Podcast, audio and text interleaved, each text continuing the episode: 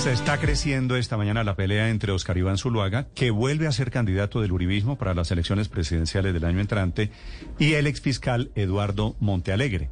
Montealegre que emitió un comunicado ayer anunciando denuncia penal contra Zuluaga. Zuluaga que emite un comunicado esta mañana ratificando las denuncias de que Montealegre los chantajeó a ellos a los candidatos del Uribismo en el año 2014. Lo que está en juego es eso, con un anuncio adicional que está haciendo esta mañana Oscar Iván Zuluaga. Desde la campaña del Uribismo, Ricardo González. Hola Néstor, buenos días. Pues sí, señores, se está creciendo esta pelea eh, ya jurídica entre los dos, entre Oscar Iván Zuluaga y el exfiscal Eduardo Mortealegre, porque está considerando, está estudiando la defensa de Oscar Iván Zuluaga, manos del abogado Jaime Granados, llevar una denuncia ante la comisión de acusación en contra del de, eh, señor Eduardo Montealegre. Hablamos eh, hace minutos con eh, el doctor Oscar Iván Zuluaga, que nos da algunas de las respuestas de por qué ocurre esta denuncia, por qué se atreve a dar a, conocer esta denuncia o este chantaje, este pacto de silencio que eh, intentó Montealegre en 2014.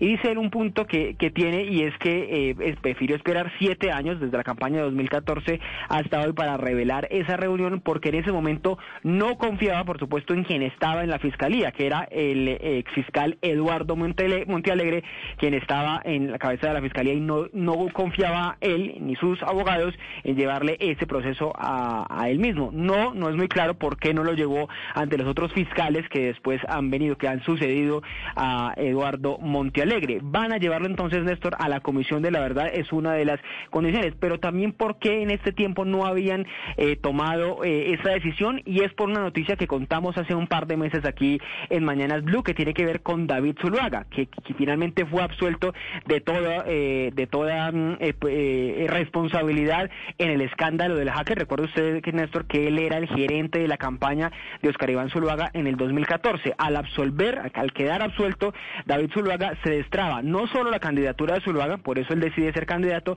sino también esta denuncia que hoy presenta o que presentó esta semana en el periódico El Tiempo con la entrevista en la que dio su primera revelación. Decía él, acuerdo de Néstor, que lo presentó como una anécdota en ese momento. Lo otro, Néstor, es que es muy posible que en las próximas horas los testigos de la reunión el, rector Rodrigo Noguera, el ex magistrado Rodrigo Escobar Gil, aparezcan, emitan un comunicado confirmando esta reunión, confirmando que se dio esta reunión a instancias del eh, ex fiscal Eduardo Montealegre para eh, tratar de hacer ese acuerdo electoral yo no digo nada o yo no sigo avanzando en la investigación sobre el hacker, decía el señor Montealegre según esta versión, y Zuluaga le decía al expresidente Álvaro Uribe que no siguiera eh, eh, adelante con la denuncia por la presunta entrada de 12 millones de dólares de la mafia en la campaña de 2010 de Juan Manuel Santos. ¿Qué puede venir acá, Néstor? ¿Qué puede pasar acá?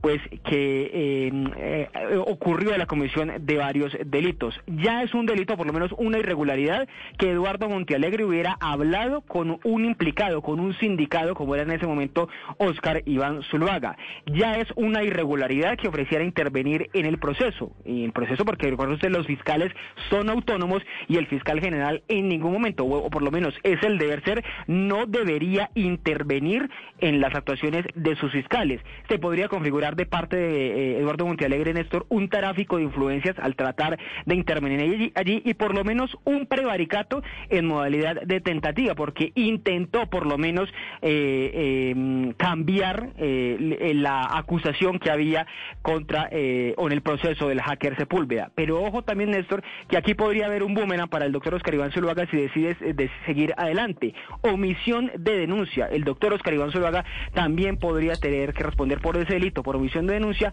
por no haber contado en ese mismo instante cuando recibió el ofrecimiento o el presunto ofrecimiento de Eduardo Montalegre, no haber hecho la revelación en ese momento en medio de la campaña electoral de 2014. Así que así están las cosas, los dos acusándose, pero los dos que tendrían que terminar o podrían terminar en líos judiciales, en problemas jurídicos. Bueno, creo que ya están en problemas judiciales los dos. Gracias, Ricardo. Entonces, Ospina, por un lado.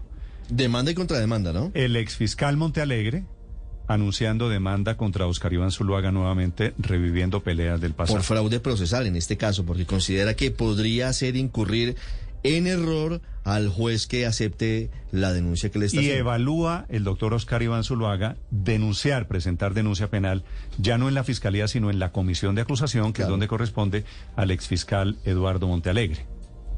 ¿Y quién va a decir quién tiene la verdad? No, pero fíjese además, Néstor, pues dos personas. Hay dos testigos, al menos, no sé si hay alguien más, pero dos testigos distintos a los protagonistas de la reunión, que son Rodrigo Noguera. El doctor Noguera es el rector de la Universidad Sergio Arboleda, Pero es que, prestante que- jurista. que hubo reunión, no hay ninguna duda. Y el doctor Rodrigo Escobar Gil, expresidente de la Corte Constitucional, condenado por corrupción. Claro que no hay duda de la reunión.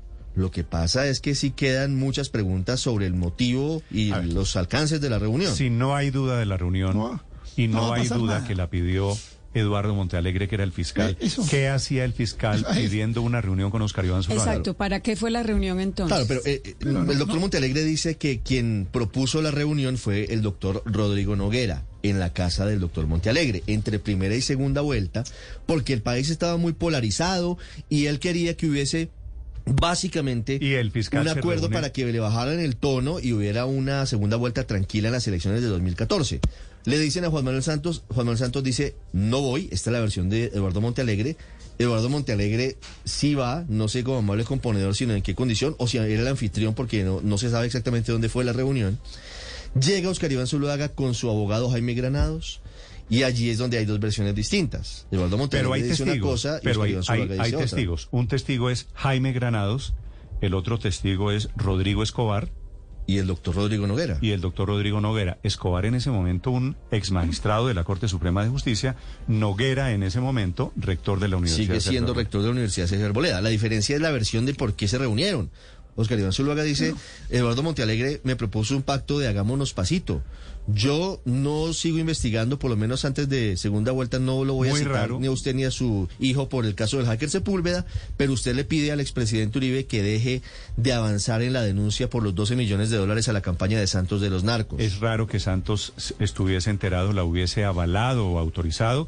Es raro que el fiscal Montealegre se reuniera con personas que estaban en ese momento acusadas, investigadas, procesadas ante la Fiscalía General de la Nación. Pero no va a pasar nada, Néstor. ¿Qué, va- qué puede pasar ahí? Bueno, vamos, vámonos pues para las demandas, vámonos pues para la comisión de acusaciones, para la comisión de absoluciones. Entonces comienzan a investigar y llaman a Noguera y Escobar Gil. Escobar Gil está también salpicado con el famoso tema de, pre- de Pretel y Pues condenado, Filopetrol. condenado por tráfico de Eh, influencias condenado. fundamentalmente. Claro, bueno, de- de- imagínese usted, y entonces del otro lado de la fiscalía llaman a Oscar Iván, que usted por qué omitió todo el enredo que nos describió aquí Ricardo González. Mira, no va a pasar nada. Yo creo que está haciendo más bulla Oscar Iván Zuluaga, poniéndose en primera plana ahora a raíz de los últimos días de la encuesta del Centro Democrático, que, que, que ninguna otra cosa, porque aquí no va a pasar Pero sí, nada. pero si Oscar Eh, Iván La Zuluaga anécdota Aurelio, hipotéticamente, si estuviera buscando ese protagonismo, es cierto, la semana entrante sale la encuesta del O sea, Centro para que nos Democrático acordemos de él. es el candidato. ¿Usted ha oído a Oscar Iván Zuluaga? ¿Está ¿Oído de haciendo qué? desfile de entrevistas por los medios de comunicación? No. Pues no, pero, pues, pero sí hizo una grandota en el tiempo que nos puso a Pues todos a hablar esta, de ella. esta de ayer. Ah, Claro, pues exacto. Entonces, Néstor, esto aquí no va Néstor, a pasar pero- nada. Entonces, mm, llega esto a la Comisión de Acusaciones, perdón Álvaro. Entonces, bueno, llegaron los portafolios de toda la cosa y llaman a Noguera y a Escobar. Pasa nada con eso. Eso, mm, de, Pero eso nos vamos está- a acordar. Lo que está en juego, lo que está en juego, Aurelio, no es menor. Nada. Hubo conspiración para conspiración Néstor. con el fiscal general, el hombre que maneja Sí, procesos penales en Colombia, obviamente. contra el candidato del uribismo. Le, le cito por lo menos siete u ocho conspiraciones de esas que han salido públicas y no pasó nada. Eso no pasa nada. Eso, eh, usted, por eso le digo, entonces Montealegre va y de- de- denuncia penalmente por calumnia e injuria, o qué, por, nos, por, por, por omisión en denuncia a Zuluaga, y entonces eso, imagínese usted. Están de momento. pero obviamente- en- Permítame en que sea cruzadas, escéptico. digamos. Hoy estoy escéptico. Ok. Hoy Álvaro, escéptico, escucho, ¿qué permítame puede pasar aquí? Obviamente esto no, no está motivado jurídicamente, que de pronto le dio al doctor Zuluaga una imparable necesidad de denunciar. Un ataque de memoria. pudo- lo que pudo haber denunciado o debió haber denunciado, si realmente fue así, en su momento, porque es un delito grave. Pero usted ve, Álvaro, Y- perdóneme lo que acaba de decir Ricardo, que la razón por la que no denunció eso antes es porque él y el hijo tenían un problema judicial. Ese problema Pero- judicial terminó pero- hace pero apenas eso tres denunciaría- meses. Eso denunciaría un- una falta de carácter y ética muy grave porque eh, entonces estaba cuidando el pellejo y sacrificó la verdad que era necesaria para el país, aun cuando le convenía políticamente. Eso, eso es difícil de creer. Yo creo que, como dice Aurelio, la motivación es clarísimamente de política electoral. Está en un momento crítico, eh, parece que en situación difícil frente a su contendora María Fernanda Cabal, y es una manera de desmarcarse de, de la acusación que le hacen algunos uribistas de que Zuluaga ya perdió una elección por impericia, que ya desaprovechó su oportunidad y que le debe dar el paso a otro. Con esta acusación a, a Montealegre, Zuluaga se victimiza y transmite la idea de que no perdió por manejar mal la campaña, sino porque le robaron la elección. El viejo Sí, truco, la es- disculpa. Ese, ese es el mensaje, eso La- es cierto. Ese es el La teoría de la conspiración y, re- y tiene una ventaja, revive el fantasma de Santos que tanto mueve el uribismo y le, le muestra cierta garra y, y- y genera emoción en una campaña eh, en que eh, la doctora Cabal lo está aventajando por mucho en materia de, de emoción y ese es un sector político que se mueve mucho por emoción. 8 de la mañana, pero- 47 minutos. Quienes quieran opinar, la cuenta Blue Radio Co. Mi cuenta Néstor Morales eh, sobre esta, que es una de las peleas del día, está entre Eduardo Montealegre, ex fiscal, y Oscar Iván Zuluaga, que fue el candidato, le había ganado a Juan Manuel Santos en la primera vuelta y efectivamente perdió en la segunda vuelta en el año 2014. María Pero- Consuelo. No, es que yo, yo sí eh, rescato una vez más el, el miedo que él tuvo que haber sentido de que le encarcelaran a su hijo. Y, y efectivamente, él solo se archivó el proceso hace unos pocos meses. Eh, Lo que pasa es que lo que no creo es que le haga bien denunciarlo ahora, porque, porque pues lo que está demostrando es que en su momento le ganó el miedo. Y es contrario a lo que eh, hace llamativa a María Fernanda Cabal, que es una persona aguerrida, que dice las cosas por su nombre, frentera. Entonces, en mi opinión, políticamente lo debilita el momento de la, de la, de la denuncia en esta, o sea, actualmente. La decisión, la denuncia que presentaría el doctor Yo- Oscar Iván Zuluaga, apenas contemplan la posibilidad de presentarla, sería en la comisión de acusaciones.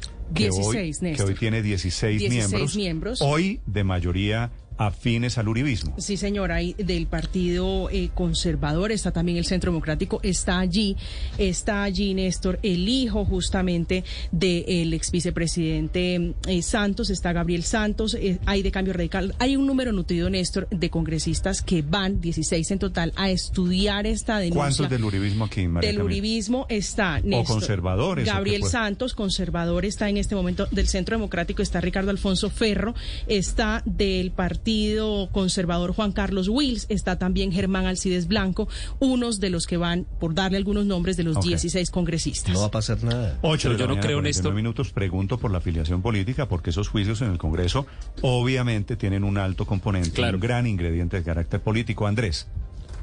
Claro, yo no, y- pero yo no creo, Néstor, que vaya a pasar nada en el plano judicial. Y si pasara, no alcanzaría a pasar antes de las elecciones. Yo creo que la intención de estas revelaciones es completamente política. ¿Y a qué creo yo que apunta? Parecería ser que en el uribismo, como que recordar, traer a la memoria esos agravios del pasado funciona mucho para movilizar al electorado. Fíjese que en la campaña de 2018, la idea de que el plebiscito del 2016 se lo habían robado sirvió para movilizar muchos votantes uribistas y en este caso sería, digamos, en el, en el uribismo todavía hay un sector que cree sinceramente que las elecciones de la segunda vuelta eh, se las robaron a, a- a Oscar Iván Zuluaga en el año 2014. Entonces, lo único que necesita Oscar Iván Zuluaga para esto no es ganar en los estrados judiciales, sino volver a ventilar el tema y mostrar que la reunión sí es una cosa totalmente irregular, que yo, pues yo sí creo que la verdad lo es. O sea, que hace un fiscal general reunido con candidatos disque a conversar sobre la polarización del país. Que le funcione políticamente o no, ya es otra cosa que pues solo la veremos en su momento. Pero yo creo que esa es la intención. Pero ahora no era un candidato cualquiera, era un candidato en ese momento ya metido en el escándalo del hacker. Claro. Ese escándalo del hacker aquí había estallado, acuérdese usted, un mes, mes y medio antes de las elecciones mayo. presidenciales. Néstor, y ese hacker va a Néstor, ser a pesar de la- en esta pelea. Le voy a decir por qué. Ayer le mencionaba hacia dónde apunta la estrategia de defensa, sí, siete años después, pero el hacker ha dicho que durante su estadía en el búnker, que fue larga, allí en esos calabozos fue presionado, fue sometido a interrogatorios, incluso obligado a renunciar a sus abogados de confianza, poniéndole abogados, dice él, de la fiscalía, para obligarlo a confesar lo que él dice que no hizo y por lo que fue condenado a 10 años de cárcel. Néstor, a pesar de la Daniel. composición de la comisión de acusaciones, yo creo que no va a pasar nada, porque eh, esto se reduce a probar cuál fue la conversación eh, durante esa, durante esa reunión. Y, y va a haber testimonios de lado y lado. Eh, y a menos que alguien saque una grabación del bolsillo, que no creo porque la hubiera sacado hace, hace siete años, eh, Oscar Iván Zuluaga, no va a pasar nada, simplemente es un hecho político para, quizás yo estoy de acuerdo con Aurelio, para revivir un poco lo que, le- el fantasma, digamos, de, de- Bueno, de la- del, del supuesto hurto de las elecciones en la segunda vuelta y, y revive ese, ese, ese tema político. Yo no creo que Oscar Iván Zuluaga esté, esté persiguiendo ninguna decisión judicial, eh, pero sí, digamos, un, eh, una ventana política para, para, para revivir el fantasma del robo de las elecciones. de- Lo que pasa es que cuando, cuando de él lo por qué la denuncia... pelea siete años después, señora. Claro, pero una, eh, lo que pasa es que cuando él lo denuncia en una entrevista periodística, eh, luego tiene que cerrar el círculo porque la gente se pregunta por qué no lo dijo oportunamente. denunció. Exacto. Entonces le toca hacerlo. Prácticamente él ya está en la obligación de denunciarlo. Y No, el ex no lo fiscal denunció. Montealegre, eh, pues reacciona con las herramientas que conoce, que son las, las jurídicas. Pero fíjense que yo, en cambio, no creo que no vaya a pasar nada. Creo que esto es sumamente desgastante, eh, eh, eh, contamina la justicia de política, eh, es, es negativo desde todo punto de vista. Su tesis, María Consuelo, es que se Pero le no va la- a devolver. no la denunció. Si le entiendo bien un poquito a Oscar Iván Zuluaga. Es lo que yo No, creo. pero no Muy la bien, de denunció, la Néstor. Es que él 53 no, él no hizo ninguna denuncia. Él lo que le dice al periodista, oiga, le voy a contar una anécdota. No hizo ninguna denuncia. Sí, porque si hubiera hecho una denuncia, Pero Aurelio, la, la, anécdota noticia, era que... la noticia que perdón, nos entregaba Néstor. Ricardo es que evalúan ahora la denuncia ante la comisión de acusación. No, no, por eso, pero si, pero si fuera a ser una denuncia de verdad, si el interés fuera una denuncia, ¿cuál hubiera sido la anécdota que hubiera contado la entrevista? Néstor, echémosle cabeza un poquito a eso. Mire, entonces la anécdota, oiga, le tengo una anécdota. ¿Cuál anécdota? Que ayer fui a la comisión de acusaciones a denunciar a Eduardo Montealegre por esto y por esto y por esto. Esa sí era la anécdota de verdad. Pero ent- él, él tira eso al desgaire ahí como para ver que, para ponernos en esto. Ahora, tampoco es una catarsis, como dijo María Consuelo, me da pena María Consuelo. María Consuelo dijo, no, es que era la catarsis que él estaba haciendo. No, catarsis no, estaba era jugando a esto que hemos dicho, a ver cómo se pone en Siete primera años plana después, cuando está en acucias en años su, en su encuesta con Es en el Centro posible, Democrático. es posible que la pelea tenga siete de vigencia, pero no quiere decir que no sea importante. Los acompañamos desde Blue Radio.